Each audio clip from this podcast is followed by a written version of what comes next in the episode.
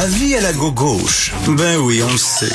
Martineau, ça n'a pas de bon sens comme il est bon. Vous écoutez Martineau. Cube Radio.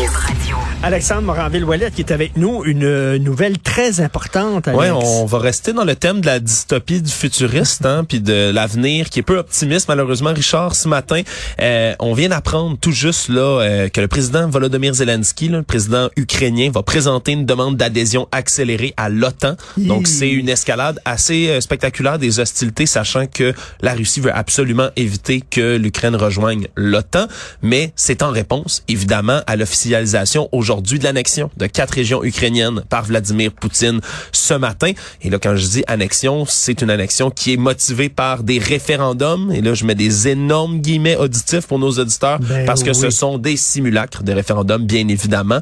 C'est organisé là sous la menace. Et donc, ce matin, Vladimir Poutine, avec divers dirigeants de ces régions-là, qui sont Lugansk, Donetsk, Kherson et Zaporizhia en Ukraine, les ont annexés. C'est pas pour rien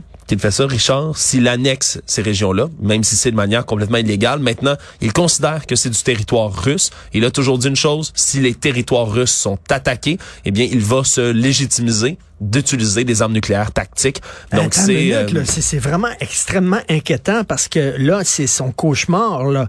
Euh, L'Ukraine qui fait une demande pour rejoindre l'OTAN. et c'est leur va- réaction, c'est leur réaction à, cette- à ces annexions russes-là. Ça va être perçu comme une provocation de la part de Poutine. Ben tout à fait, mais et Poutine a redoublé d'arrogance puis même d'hypocrisie aujourd'hui en appelant l'Ukraine à cesser les hostilités, à venir à la table des négociations, ce qu'ils font évidemment depuis le début du conflit. Donc euh, c'est quand même une, certaine escalade là, pour nos auditeurs, simplement parce que l'OTAN, hein, c'est l'alliance là transatlantique qui inclut le Canada, les États-Unis, plusieurs pays d'Europe de l'Ouest entre autres, mais c'est surtout une alliance militaire l'OTAN. C'est ce qu'il faut vont comprendre. accepter C'est la ça, demande mais- de l'Ukraine ou ils vont dire c'est trop dangereux? euh, Mais c'est ça la question, c'est ça la prochaine question parce que d'un autre côté, euh, l'Ukraine doit avoir besoin de se protéger présentement quand il y a ces annexions qui sont faites. On rappellera qu'en ce moment, l'Ukraine est en train de regagner beaucoup, beaucoup, beaucoup de territoires. Là, ils ont pris des milliers de kilomètres carrés de terrain qui avaient été auparavant pris par les Russes. Donc, euh, la contre-offensive ukrainienne va très bien. Au contraire, les forces Wow. russes sont assez désorganisées. Je rappellerai qu'il y, a- il y a deux jours est sorti un article absolument sensationnel du New York Times.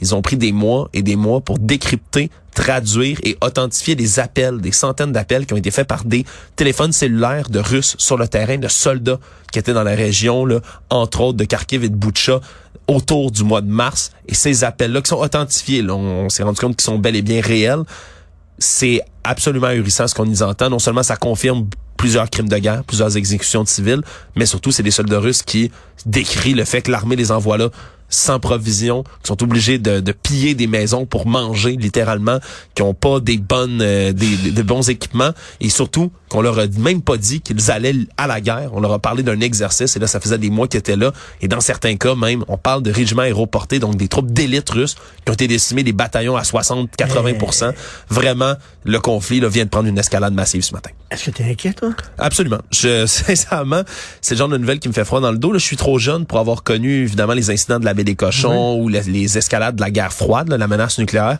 Moi, je pensais que c'était une chose du Eh passé. non, mais là, c'est gros, là. C'est oui, puis ce qui est ce qui est évidemment terrifiant, c'est que si jamais, si jamais dans l'histoire là maintenant, quelqu'un, là on parle de la Russie, utilisait une arme nucléaire, comment le monde réagirait Mais dit, sur l'horloge, l'horloge nucléaire, là, on est à minuit moins une. C'est ouais, assez terrifiant. On va suivre évidemment le développement de tout ça toute la fait. journée, à voir comment le temps va réagir à cette demande. Merci beaucoup. Toujours un plaisir euh, de t'avoir sur l'émission Alexandre Moranville-Ouellette. Merci. Salut.